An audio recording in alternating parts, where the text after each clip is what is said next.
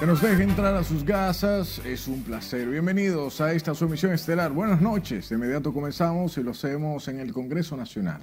Confiados en que sancionará las nuevas modalidades criminales que no están contempladas en la normativa actual que llegó con la ocupación haitiana de 1822. La Cámara de Diputados inició las discusiones para la aprobación del nuevo Código Penal Dominicano luego de 18 años en las gavetas del Congreso. Miguel Ángel Núñez recoge algunas posiciones externadas en, torno a este tema. Vamos a iniciar el proceso de los debates. Los debates en torno al Código Penal no generaron controversias, pero sí motivaciones sobre la necesidad de que éste se convierta en un freno al bandidaje de grupos organizados. Que aquel cosa tan importante y tan necesario. Miren el tema de los jóvenes de Villa Altagracia. Miren el tema de las bebidas adulteradas. Miren el tema del sicariato. Las tres causales eximentes del aborto prácticamente dominaron el plenario. Como explicamos en nuestro informe disidente, obligar a una mujer a llevar a término un embarazo en cualquiera de esas circunstancias conlleva una vulneración o una amenaza inminente a los derechos fundamentales. Este diputado por Santiago cree que los actores judiciales tendrán en el nuevo código una herramienta para castigar al delincuente. Por fin daremos las herramientas necesarias a la Policía Nacional, al Ministerio Público, a la Defensoría Pública, a los jueces y a los abogados. El bienestar colectivo y la vida tendrán una mayor garantía, o por lo menos eso espera este diputado de la Fuerza del Pueblo. Este proyecto del nuevo Código Penal, cuyos debates iniciamos en la tarde de hoy, es el resultado de largas horas de trabajo y de muchas, pero muchas consultas. Esta veterana legisladora trabajó desde el primer instante en el Código Penal y muestra su parecer sobre el tema. Porque este código ha sido algo que alimenta el espíritu, ha sido algo hermoso, ha sido algo que nos ha ayudado a todos. Los diputados insistieron en la necesidad de hacer frente a un tipo de crimen que ocurre en el seno del hogar. Un embarazo forzado solamente es fruto de una violación, de un constreñimiento así como otros crímenes que afligen la vida misma de las personas. Ni el incesto ni la violación ponen en peligro la vida de la madre. Este martes hicieron uso de la palabra 10 legisladores. Creen que por fin habrá un código que tipifique los crímenes como el electrónico, el sicariato, el ácido del diablo lanzado para dañar el rostro de las víctimas, entre otros. Miguel Ángel Núñez, RNN. Hablemos de los grupos de feministas que promueven las tres causales que volvieron hoy a instalar su campamento frente al Congreso Nacional donde han recibido el apoyo de funcionarios del gobierno, entre ellos la ministra de la Mujer y organizaciones de la sociedad civil. Juan Francisco Herrera se encuentra en las afueras del Congreso Nacional y nos tiene más detalles. Adelante, Juan Francisco, buenas noches. Gracias, buenas noches. La coalición de mujeres pro aborto retomaron su campamento aquí en los alrededores del Congreso Nacional en momentos en que se discute en la Cámara de Diputados el Código Penal. Nueva vez lamentamos las agresiones a las personas que de una manera u otra protestan. La pro abortos levantaron sus carpas y colocaron letreros a favor de las tres causales frente al Congreso Nacional. Hasta aquí llegó la coordinadora de participación ciudadana, quien criticó las autoridades por limitar el derecho a la protesta de las activistas de las tres causales. De la violencia estructural con la que operan los órganos e instituciones del Estado.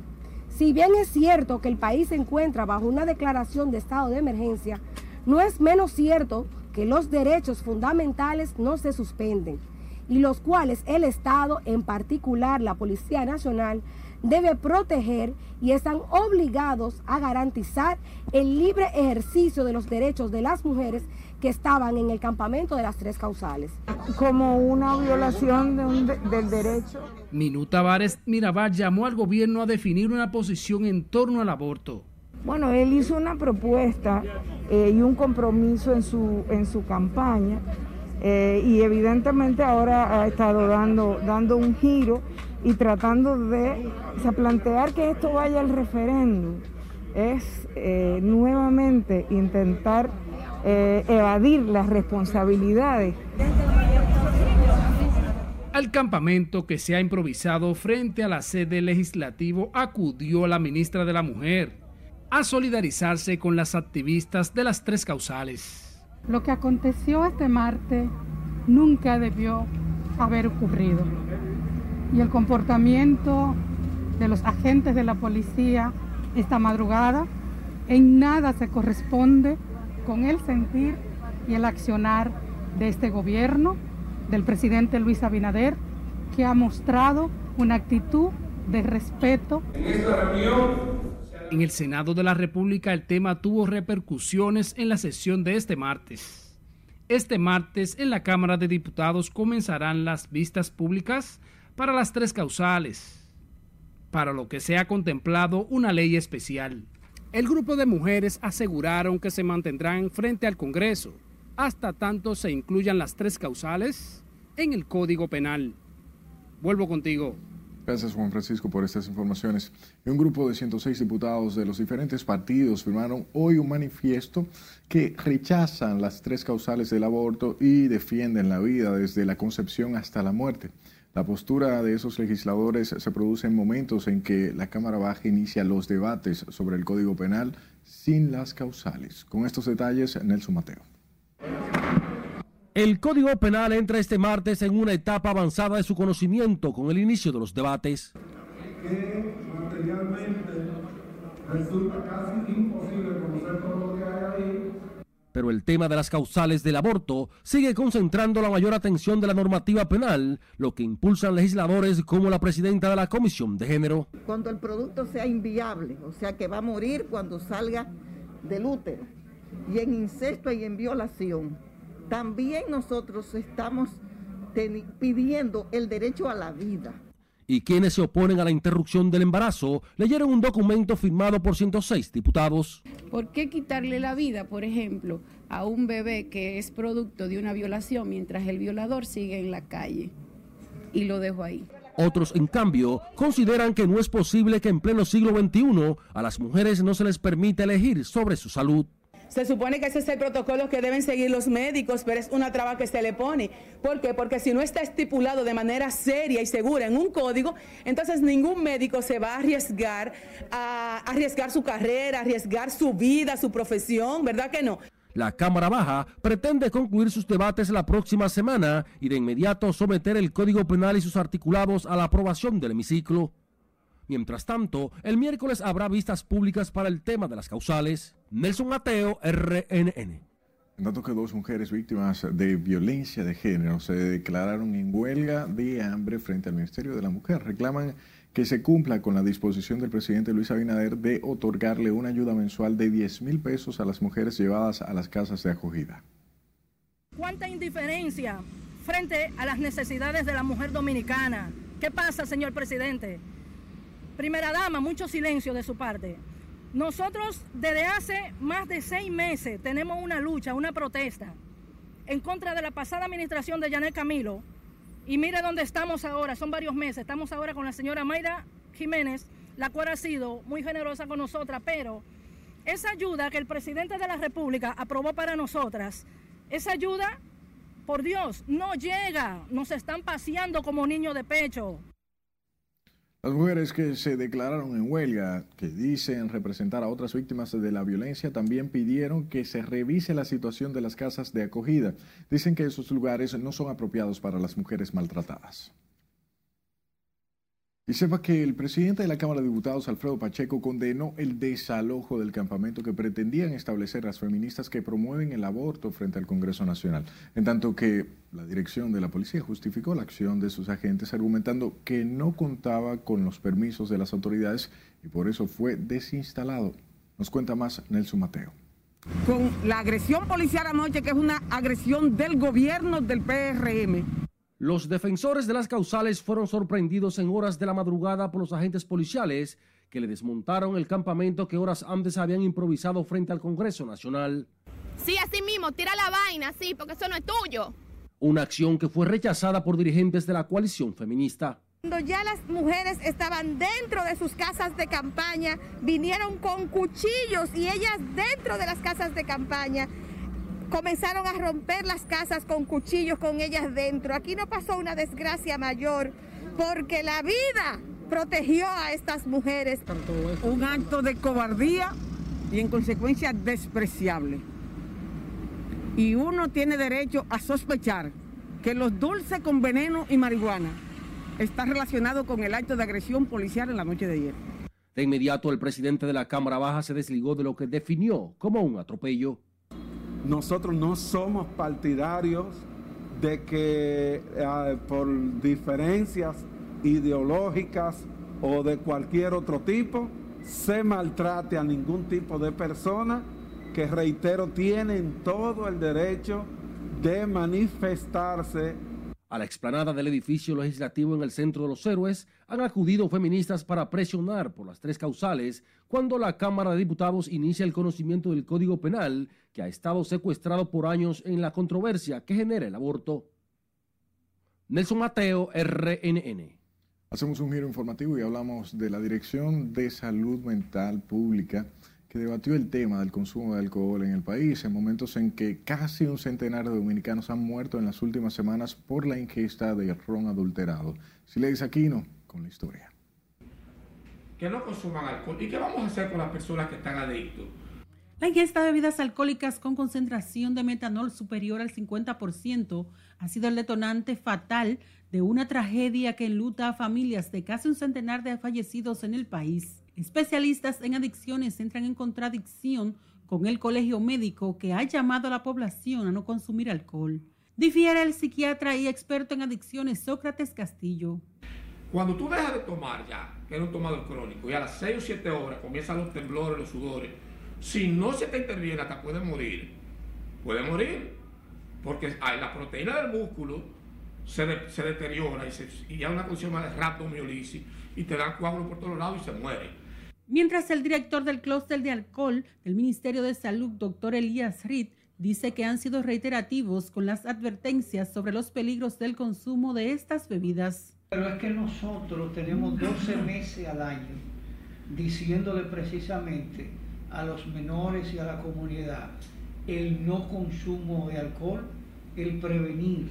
O sea, nosotros no esperamos como salud pública que estalle una crisis para decirle a la población que no consuma. En el primer semestre del 2020, más de 270 personas murieron por la misma causa, ron falsificado. Las últimas estadísticas colocan a República Dominicana en el sexto lugar en consumo de bebidas alcohólicas. Sila Disaquino, RNN. Seguimos el mismo hilo informativo y hablamos del procurador de la salud, Rafael Brito Peña, que informó que la cantidad de personas muertas por consumir ron adulterado ya son más de 100 de acuerdo al informe más reciente recibido del Ministerio Público. El procurador adjunto explicaba que hay más de 20 comerciantes detenidos y unas 40 mil botellas del producto ilegal incautadas. Hay un detalle muy importante y es que una bebida que es la denominada Peter Allen. La Peter Allen eh, ha incidido en una gran cantidad de las personas que han fallecido, pero resulta que esa bebida eh, ya habíamos advertido que la fábrica cerró hace ya seis o siete años.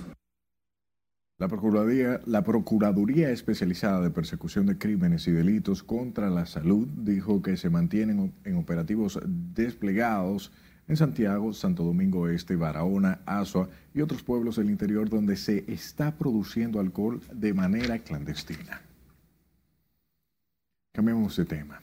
La primera dama de la República, Raquel Arbaje, mostró consternación por el fallecimiento de más de 90 personas intoxicadas con ron adulterado y aseguró que el gobierno trabaja para detener el comercio de las bebidas de la muerte. José Tomás Paulino.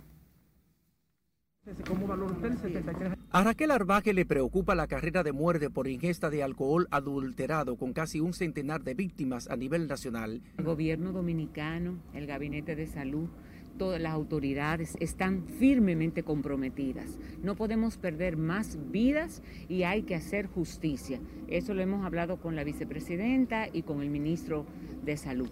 Tapafloja, Capicúa, Peter Allen son algunas de las marcas conocidas. Un vasto de cualquiera de ellas es sentencia de muerte. Los últimos decesos tocaron al sector de Cancino en el municipio de Santo Domingo Este de la provincia de Santo Domingo. Murieron siete personas entre el viernes y el domingo últimos, incluidos algunos de una misma familia. La esposa del presidente de la República envió un urgente llamado a los ciudadanos. Vámonos hacia las marcas establecidas, hacia algo que usted conoce, pero eso ya no es tanto mi tema.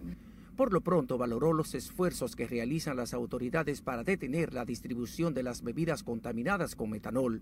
Más de una decena de centros de expendio de las bebidas adulteradas con metanol y otras sustancias lesivas a la salud han sido clausurados durante los últimos días y varias personas apresadas. José Tomás Paulino, RNN.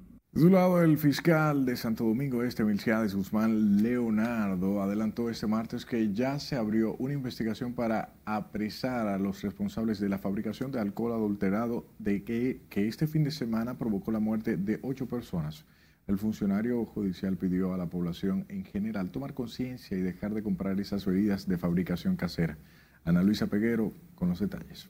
Nosotros estamos montados en el caballo de dar solución inmediata. El fiscal de la parte oriental de Santo Domingo sostuvo que se trabaja junto con otros organismos para dar con los distribuidores del ron ligado con metanol.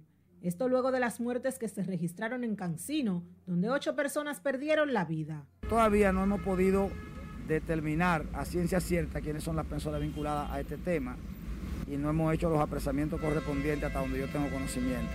Pero sí estamos trabajando minuto a minuto y pienso que en muy breve tiempo tendremos apresamientos y sometimientos vinculados a este tema. El magistrado Guzmán Leonardo apeló a la prudencia y señaló que los organismos de investigación trabajan de manera conjunta para apresar a los responsables. Investigaciones abiertas. Estamos colaborando también con personas de otra jurisdicción en donde han muerto individuos como el caso de Santo Domingo Este, pero que aducen haber comprado la bebida de este lado, en Santo Domingo Este, no en la oeste donde murieron. En Cancino, donde murieron los amigos que compartían ingiriendo el ron adulterado, solo se han clausurado los negocios donde fue comprada la bebida. Ana Luisa Peguero, RNN.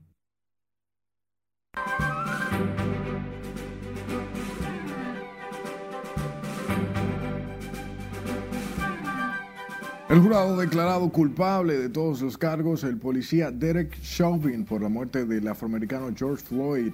Los miembros del jurado declararon a Chauvin culpable del homicidio accidental, homicidio no intencional con desprecio y homicidio no intencional en la comisión de delito grave. Miguel Ángel Núñez con las internacionales. Un joven imperturbable escuchó el veredicto del jurado que lo declaraba culpable del asesinato del afroamericano George Floyd. El juez Peter Cahill leyó y confirmó el veredicto con el jurado y anunció que los próximos pasos técnicos incluirían la programación de la sentencia en ocho semanas. Cahill dijo que el tribunal examinará los argumentos escritos de Derek Chauvin dentro de una semana y emitirá conclusiones fácticas al respecto. Continúan los tiroteos en los Estados Unidos. Un empleado de un supermercado de Long Island es la última víctima de la epidemia de tiroteos que sacude a Estados Unidos. Otras dos personas resultaron heridas durante el ataque que se produjo en un supermercado de Long Island en el este de Nueva York. Con el ocurrido este martes, van 45 tiroteos en lo que va de mes, con 15 personas fallecidas.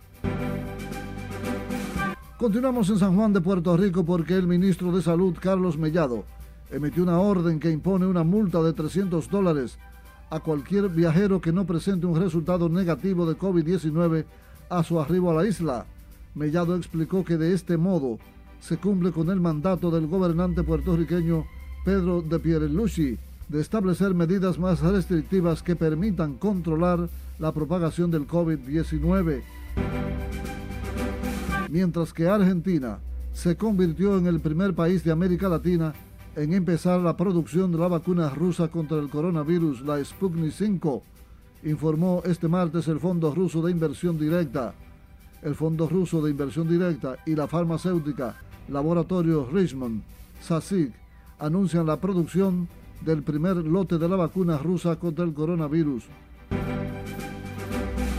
Seguimos en Inglaterra porque Isabel II cumple este miércoles 95 años sin su marido, el duque de Edimburgo, el gran apoyo en sus casi 70 años como jefa del Estado británico, pero con una crisis familiar que hace tambalearse a la monarquía en el tramo final de su reinado.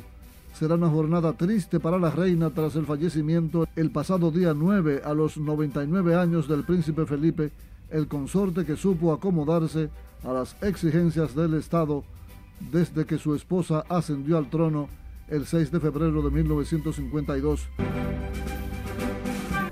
Lo que intentamos hacer es que la gente sea consciente de la situación y que vayan a vacunarse. Y finalmente en Nueva York, coincidiendo con el oficioso Día Mundial de la Marihuana, activistas y defensores de su legalización en Nueva York han regalado este martes cigarrillos de esta droga a todas las personas mayores de 21 años y que puedan demostrar que han recibido al menos una dosis de la vacuna contra el COVID-19.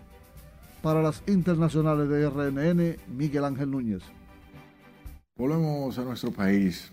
Eh, informaciones locales. El presidente Luis Abinader advirtió hoy sobre una crisis social si no se abordan los problemas financieros que ha provocado la pandemia, que ha disparado la deuda pública de todos los países.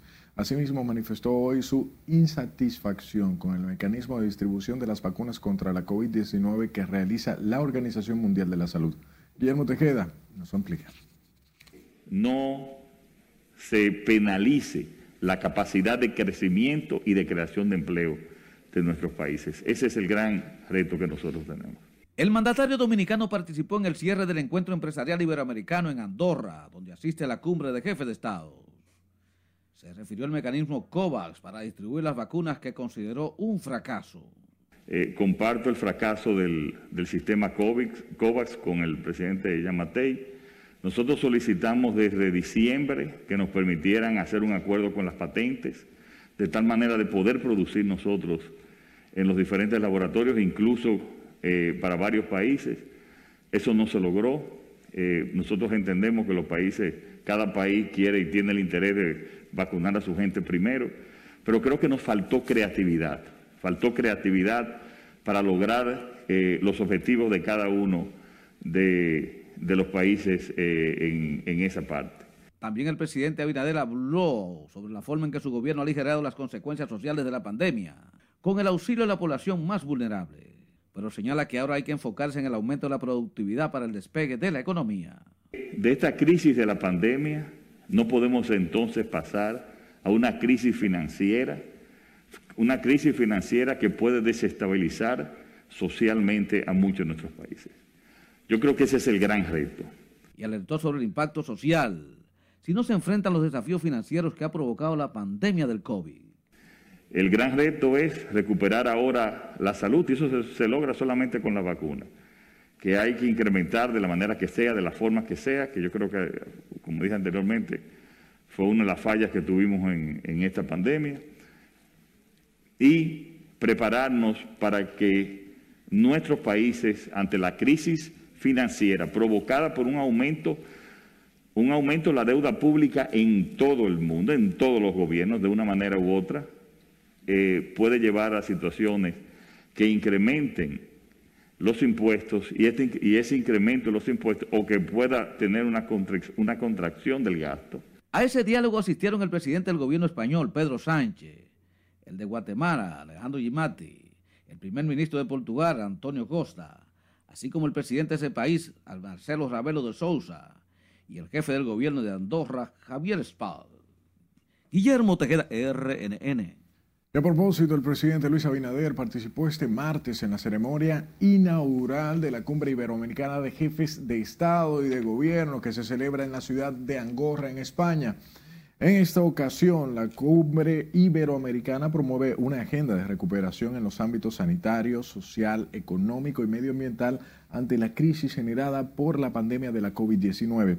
En la ceremonia inaugural participaron además del rey de España Felipe VI, el presidente del gobierno español Pedro Sánchez, el presidente de Guatemala Alejandro Giammattei y el jefe de gobierno de Andorra Xavier Spot, la secretaria general iberoamericana Rebecca Greenspan.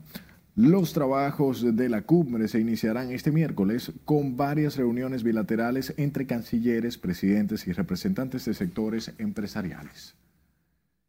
El jefe del Comando Sur de Estados Unidos, almirante Gray Fowler, comenzó hoy una visita de tres días en el país, reuniéndose con la vicepresidenta de la República y entregando aportes para los organismos de socorro y la salud. Laura Amar nos cuenta más en este reporte.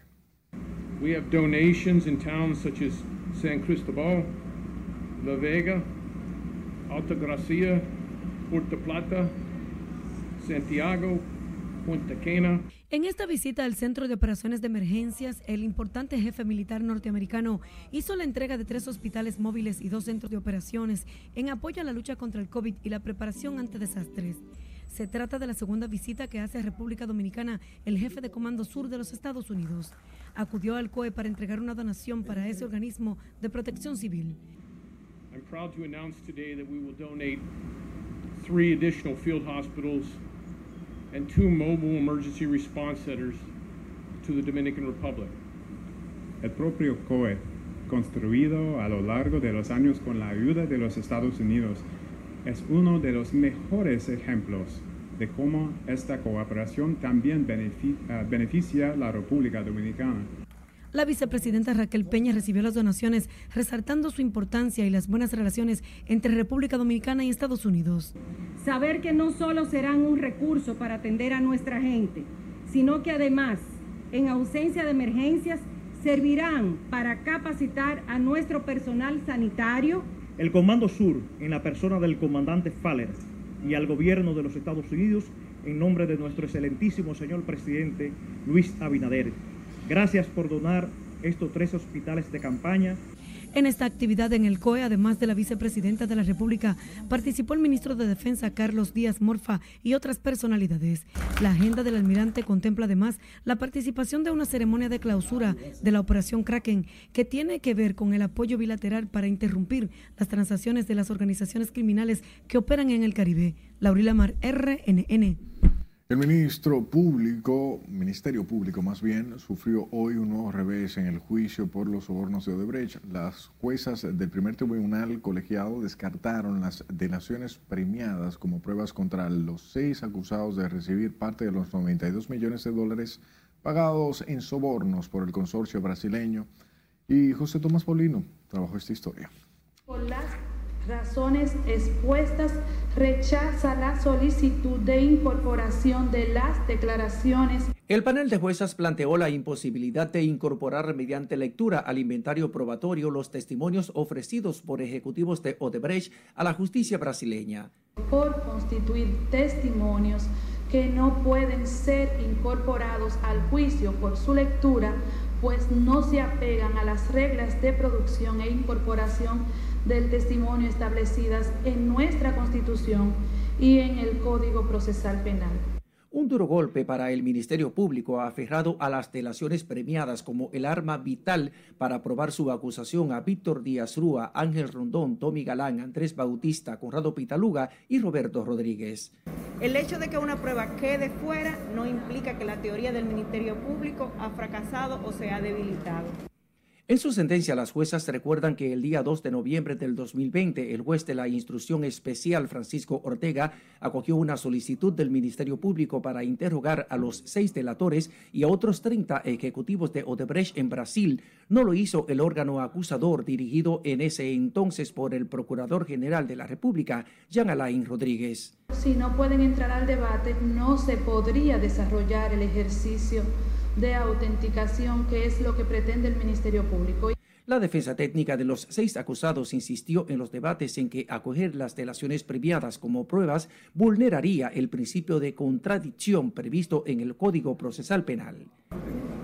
Si las delaciones entran en la forma que el Ministerio Público quería, estaba incorporando testimonios que debió introducir en el momento de la audiencia preliminar y no lo hizo. Eso era de esperarse y esto ha cogido un derrotero que los testigos que vinieron, Mauricio Danta Becerra, eh, Mauricio Cardoso, Marcelo Joque, ellos declararon en base a, lo que le dijeron los delatores, a eliminar las delaciones, ya eso queda, el Ministerio Público quedó huérfano de prueba total. El juicio por el caso Odebrecht fue iniciado el día 5 de noviembre del 2020. Fueron escuchados 21 testigos e incorporados 548 documentos aportados por el Ministerio Público. José Tomás Paulino, RNN. Paralelo a esto, la Procuradora General de la República, Miriam Germán Brito, recibió hoy en su despacho a los nuevos miembros de la Cámara de Cuentas. La magistrada Germán Brito conversó con el presidente del organismo fiscalizador, Janel Andrés Ramírez Sánchez, y los demás integrantes de su pleno.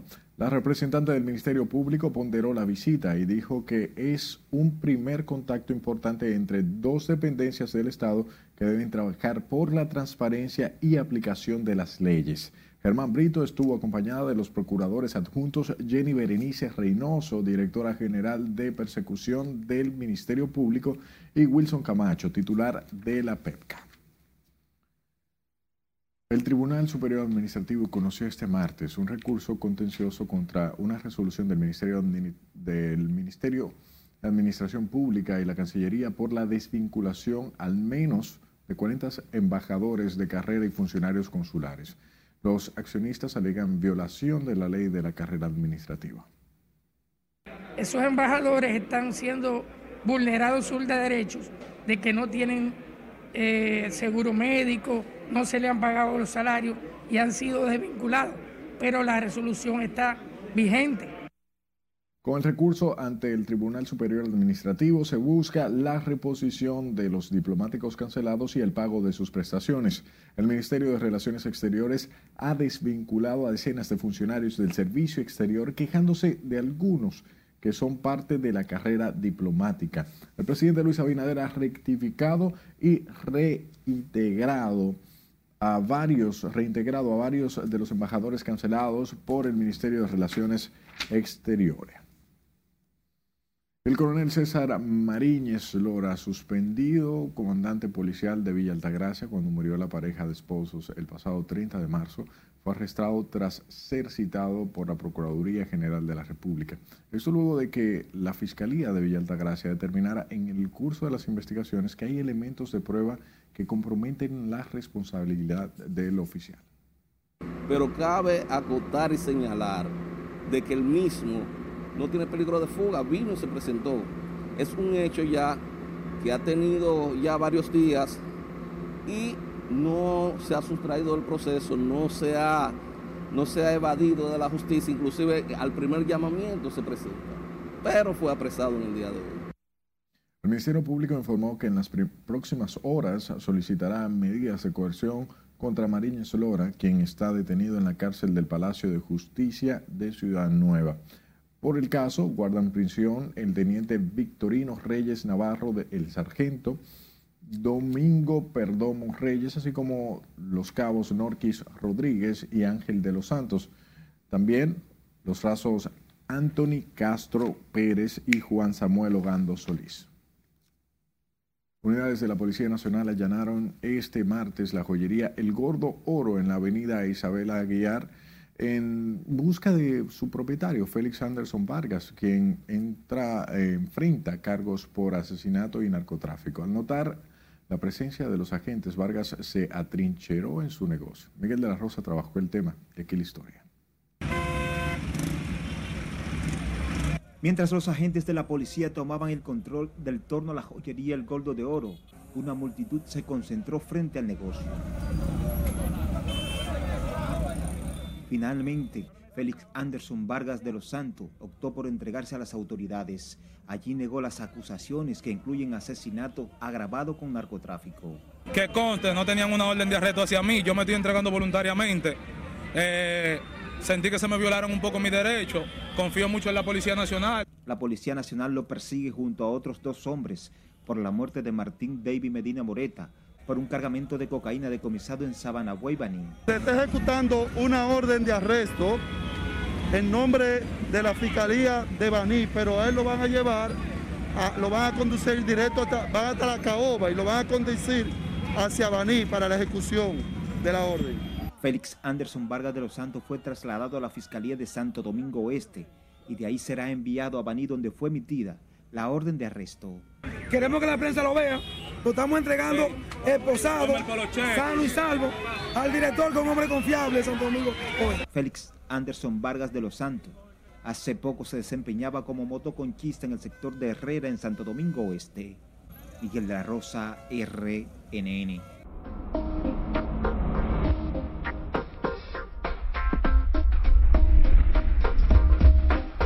Este miércoles seguimos con un tiempo estable y temperaturas calurosas, pero el dato alarmante lo reveló la Organización Meteorología Mundial. Cristian Peralta nos cuenta más en el estado del tiempo. Buenas noches. Gracias, muy buenas noches. En cuanto a las condiciones del tiempo, pues hemos tenido un día con escasa nubosidad en gran parte de la República Dominicana. Apenas en la tarde, ya finalizando, se desarrolló algo sobre la cordillera central, moviéndose de manera rápida.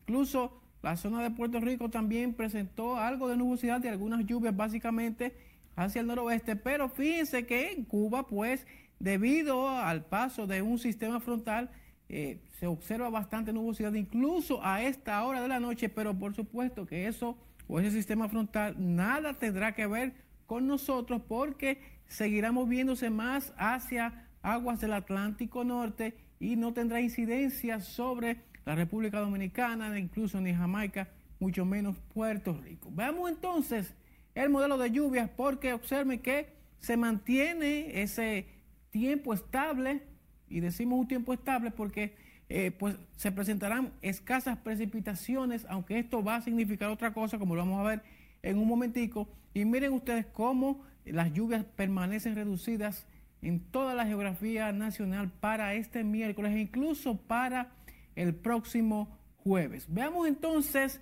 lo que estará ocurriendo para mañana con el viento, porque es determinante para lo que ocurrirá en cuanto a las temperaturas. Se mantiene un viento mayormente desde el este, en algunos puntos llegando desde el sureste, y esto va a significar que las temperaturas pues se van a tornar calurosas también para el día de mañana. Por eso les invito a que veamos el gráfico correspondiente a las temperaturas. Miren lo que tenemos en el caso de Santo Domingo con 31 grados Celsius. Los amigos que nos han pedido acerca de lo que se espera para San Pedro de Macorís, ahí tenemos las temperaturas de hasta 30 grados Celsius, La Romana con 30, Monte Plata con 32, Santiago de los Caballeros con 30, pero allá en Montecristi, mucha atención, la zona de Castañuelas con 36 grados Celsius, por supuesto una sensación de calor más elevada, San Juan de la Maguana con 31, Santa Cruz de Barahona con 30 grados Celsius, es decir, bastante calor también para mañana, específicamente ya terminando eh, la mañana y parte de la tarde. Vamos entonces a ver este dato muy alarmante que dio a conocer el día de hoy la, la Organización Mundial Meteorológica porque el 2020 quedó como el tercer año más caluroso desde que se tienen registros. 2016 y 2011 fueron también bastante calurosos. 2020 quedó grabado como uno de los más calurosos. Esto pese a que, como sabemos, por esto de la pandemia, muchas empresas pues dejaron de funcionar o redujeron su eh, producción y, por supuesto, eh, muchas cosas se detuvieron, incluso la aviación e incluso estuvo el factor o el fenómeno de la niña incidiendo, pero pese a ello, 2020 hizo récords. Vamos a ver entonces qué ocurrirá con el año 2021. Esto es lo que tenemos en cuanto a las condiciones del tiempo.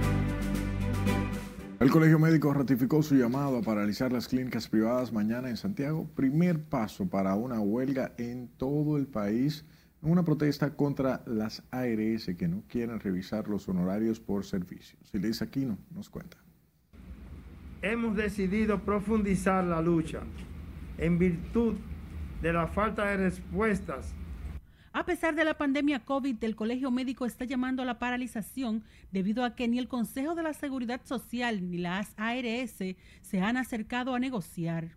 La huelga de los médicos inicialmente en Santiago dejaría sin servicios de salud a los afiliados a las ARS. Estamos ratificando la paralización de las consultas médicas y las cirugías electivas por parte de los médicos a todas las ARS. Para este miércoles 21, durante 24 horas, el gremio médico advierte que la huelga se extendería a todo el país si su reclamo no es escuchado por los empresarios que manejan el sector salud y las autoridades. No descartamos la profundización de la lucha y que se le deje de prestar servicio a nivel nacional a algunas de las ARS, sobre todo de la ADAR. Durante 14 años los médicos han estado reclamando nuevos códigos de afiliación y la eliminación de glosas ustedes pueden estar seguros que nosotros no vamos a echar para atrás. No vamos a echar para atrás. Entonces, ¿para qué dejar que esto se profundice? Los médicos se quejan que a pesar de que son los que trabajan en las clínicas y hospitales, los empresarios se llevan la mayor tajada de sus servicios. Según el Colegio Médico, solo el año pasado las ARS tuvieron ganancias por 17 mil millones de pesos. Sila Aquino, RNN. Sobre el tema, la Asociación Dominicana de Administradoras de Riesgos de Salud explicaron que los médicos deben sentarse en la mesa del diálogo y no paralizar los servicios a los afiliados a las ARS. El licenciado José Miguel Vargas, presidente de la ADARS, critica que se estén paralizando los servicios de salud en medio de una pandemia. Vemos que el Colegio Médico Dominicano y las sociedades médicas especializadas deben de poner su llamado a paro de los servicios de salud en la ciudad de Santiago en el día de mañana. Hacemos esta solicitud en virtud de la difícil situación que vive nuestro país como consecuencia de la pandemia del COVID-19. Este miércoles el Colegio Médico paralizará los servicios en las clínicas para demandar aumento de honorarios y otras reivindicaciones. El paro se extenderá hasta otros puntos del país y si no hay negociación, programan una huelga nacional. Decenas de militares y policías pensionados marcharon este martes al Palacio Nacional en demanda de aumento salarial, seguro médico y reclamando un trato digno para los veteranos. Los pensionados aseguran que el salario que reciben no les alcanza para el sustento de sus familias. Porque nos fuimos de la Policía Nacional, nos retiraron y nos cobraban una, un, unos departamentos que para unas casas, un plan de vivienda y no nos dieron ni siquiera una casa de zinc. No, nosotros exigimos el aumento del 85% de acuerdo a como él dijo que iba a hacerlo y de acuerdo a la ley, de acuerdo al marco de la ley y que nos arregle este trapo de seguro. La marcha de los jubilados de la policía inició en la avenida Máximo Gómez con 27 de febrero con destino al Palacio Nacional. Sin embargo, solo pudieron llegar hasta las inmediaciones de la calle Doctor Delgado porque allí se colocaron vallas para impedir el paso. Los ex policías se quejan de que el presidente Abinader reajustó los salarios para los miembros activos, pero a ellos se les mantiene congelados los sueldos de las pensiones. Iniciar un proceso de grandes transformaciones a través de un gran pacto social. Vamos a nuestro último bloque de comerciales, pero al volver. La buena noticia que da el ministro de Trabajo a los familiares de personas fallecidas con dinero en los fondos de pensiones y 80 parques que serán remozados en la capital en una alianza entre el ayuntamiento y el Banco de Reservas. Los detalles al regreso. Siga con RNN Misión Estelar. Muy buenas noches. Iniciamos la entrega deportiva hablando de los deportes del patio. Por ejemplo, el Ministerio de Deportes y el Ministerio de Energía y Minas firman un acuerdo muy importante donde van a fomentar el deporte en todas las regiones y poblaciones donde haya minas. Esto quiere decir que por fin, por los predios de Cotuí, el deporte se va a intensificar.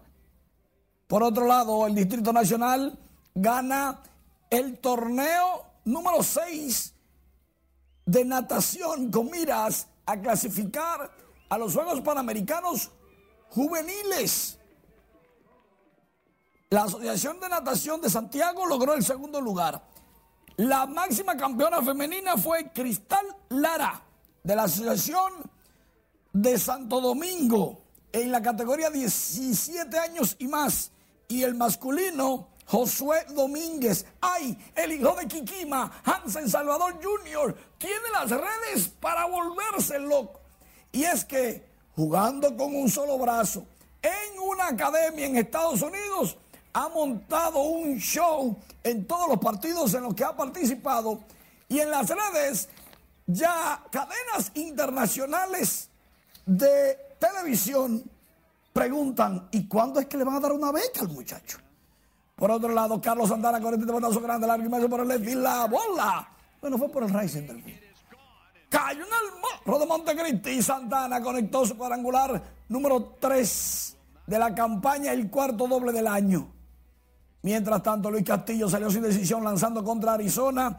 Le dieron unos batazos a Luis Castillo. Cuatro entradas, siete hits, tres bases, cuatro ponches, pero salió sin decisión y al bate conectó doblete y anotó la primera carrera de su equipo. Cincinnati y Arizona.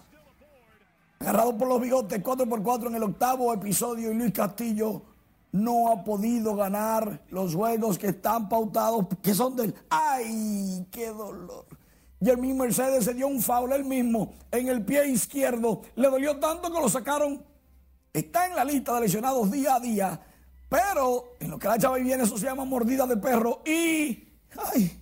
Así se llama, Elliot. Le dolió, le dolió. Salió cojeando, no podía fincar bien el pie. Eso tiene que estar hinchado con mucho hielo en este momento. Lamentablemente Germín ha visto su promedio bajar a 3.90, que es excelente, pero como estábamos acostumbrados a los 400 en las primeras dos semanas, bueno, ahí vamos. En nuestro portal rnn.com.do, los clubes ingleses se retiran de la Superliga y esto hace que prácticamente colapse esta idea de salirse de la UEFA Champions League y ellos hacer una Champions aparte. Y todo porque los fanáticos del fútbol inglés protestaron a todo vapor, repudiando la idea. Y entonces los equipos tuvieron que decir, no, no, no, ya solicitamos que nos saquen de eso. Porque los fanáticos, tú sabías, ¿verdad? Esos son los que pagan. Claro que sí. Tengo, mucho, tengo que, mucho, que no te escucho hablando de las reinas. Tú tienes, la reina está muy bien, la reina del Caribe está muy bien, está bien, Pero tú no sabías lo de la mordida de perro, ¿verdad que no? No. no pues ten me cuidado. ahora. Ten cuidado. Gracias, man. Hablemos del ministro de Trabajo que informó que los parientes de personas fallecidas que estaban afiliados a los fondos de pensiones podrán reclamar más de 2 mil millones acumulados mediante un trámite simplificado. José Tomás Paulino con el reporte iniciar un proceso de grandes transformaciones a través de un gran pacto social que versará sobre temas laborales, temas de seguridad social, en las administradoras de fondos de pensiones AFP hay depositados 2.344 millones de pesos en cuentas de capitalización individual pertenecientes a personas fallecidas, pero que no han sido retirados por sus familias. Está el dinero de 42.377 cotizantes fallecidos que siguen en las AFP, dinero que según la última resolución aprobada por el Consejo Nacional de Seguridad Social podrá ser retirado por parientes de los fallecidos. Hace apenas algunas semanas el Consejo Nacional de Seguridad Social logramos eh, aprobar la posibilidad de que recursos en eh, cotizados en pensiones puedan ser recibidos por los familiares supervivientes sin que se tenga que agotar todo un proceso previo está en las etapas finales de revisión la norma al aspecto que debe ser emitida por la Dirección General de Impuestos Internos. El ministro de Trabajo Luis Miguel de Camps señala que este es un aspecto a considerar en una posible reforma de la Ley de Seguridad Social número 87-01. A la propuesta de revisión de la Ley de Seguridad Social hay aspectos que sin duda alguna habrán de revisarse y hay otros que simplemente tendremos que tener el necesario valor para aplicar. Luis Miguel de Camps encabezó una misa hoy en la Catedral de Santo Domingo conmemorativa del 73 aniversario de la creación del Ministerio de Trabajo, institución con un plan de transformación en marcha. De lo que estamos hablando es de la visibilización a quienes hasta ahora eran invisibles.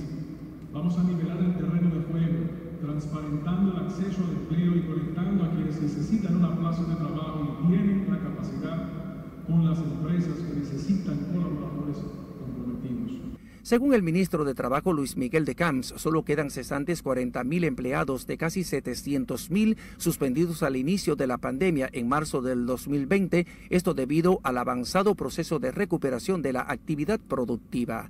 José Tomás Paulino, RNN. Y con una inversión superior a los 20 millones de pesos, la Alcaldía del Distrito Nacional y el Banco de Reservas acordaron remozar unos 80 parques emblemáticos de la capital. Jesús Carmilo trabajó el tema y nos cuenta más en esta historia. Con el objetivo de rescatar estos espacios públicos emblemáticos de la capital, la Alcaldía del Distrito Nacional y el Banco de Reservas se comprometieron a remozar 80 parques, plazas y monumentos el aprovechamiento de la ciudadanía. La readecuación de estas áreas contempla mejora en sus estructuras, iluminación y mayor seguridad, ante la necesidad de mayores espacios públicos abiertos en medio de la pandemia.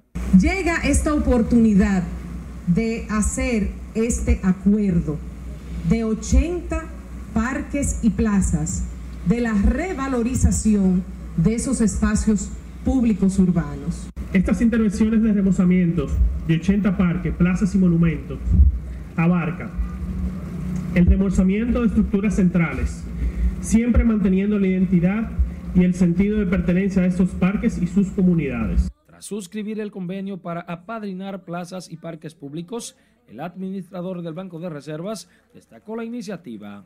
Contribuyen a satisfacer esa necesidad humana y perentoria que en una época tan compleja y de esta humanidad se hace cada vez más necesaria para la meditación, el sosiego, la reflexión y el ocio.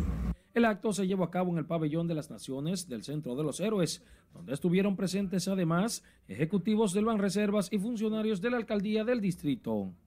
Jesús Camilo, RNN.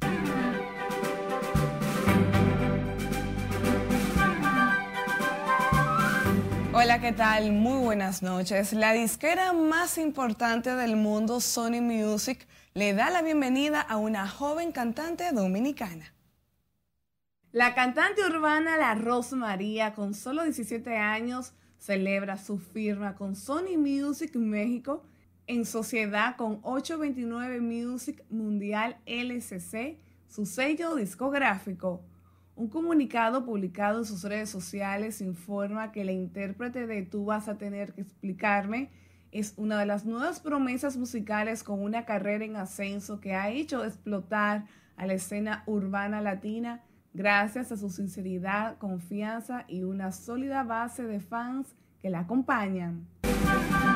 Rafi Pina comunicó este martes que está a la espera de la decisión de un juez federal para que modifique unas condiciones por un caso criminal y se le permita viajar a República Dominicana para el nacimiento de su hija con la cantante dominicana Nati Natacha. La acusación contra Pina, quien también es el manejador de su prometida, se refiere a un allanamiento del FBI el 1 de abril de 2020 a una propiedad del también productor musical en Caguas, municipio cercano a San Juan. El icónico cine Cinema Centro, que tiene como legado ser la mayor fuente de entretenimiento en el malecón de Santo Domingo, se prepara para reabrir nuevamente sus puertas al público con su cuarta renovación desde la primera vez que abrió sus puertas en diciembre del 1976. Cinema Centro marcó un antes y un después con su apertura en la década de los 70, concebido por don Víctor Carradi, fundador de Caribbean Cinemas y pionero en el negocio del cine. A partir del próximo jueves 29 de abril, las salas del cine icónico de República Dominicana volverán a abrir sus puertas con el estreno de la comedia dominicana No es lo que parece, entre otras películas en cartelera. Obviamente yo la amo, ya me han entendido tratando de lo normal, este, ya ella definitivamente decidió tomar su rumbo, yo también definitivamente decidí tomar mi rumbo. El exponente de música urbana Noel AA confirmó este martes el rumor que desde hace más de un mes circulaba en las redes sociales. El exponente urbano confirmó que ya no tiene una relación sentimental con la cantante Carol G. El Senado de la República aprobó este martes en primera lectura el proyecto de ley que coloca el nombre de Rafael Corporán de los Santos a la avenida Charles Sommer del Distrito Nacional de la autoría del senador Franklin Romero. La Comisión Permanente de Cultura del Senado de la República, presidida por Franklin Romero, se había reunido para rendir informe favorable del proyecto de ley mediante el cual se designa con el nombre de Rafael Corporán de los Santos un tramo de la calle Charles Sommer del sector Los Prados del Distrito Nacional. Y el cantautor y productor colombiano Camilo es sin lugar a dudas el fenómeno musical del 2021 con el lanzamiento de su esperado segundo álbum titulado Mis Manos. Tras la gran acogida de su primer álbum por primera vez, que acumula 51 semanas en la lista de álbumes más vendidos en España. Mis Manos, su segundo álbum de estudio, va camino de superar ese registro y alcanza en su sexta semana la posición número uno en la lista de álbumes en streaming, manteniendo el número dos en el chat de álbumes general. Enhorabuena para Camilo y no es sorpresa porque este artista va a marcar la pauta de lo que va a sonar a partir de esta nueva década en la música. Hasta aquí diversión feliz. Gracias Miren por estas informaciones y a usted por su atención. Tenga buenas noches.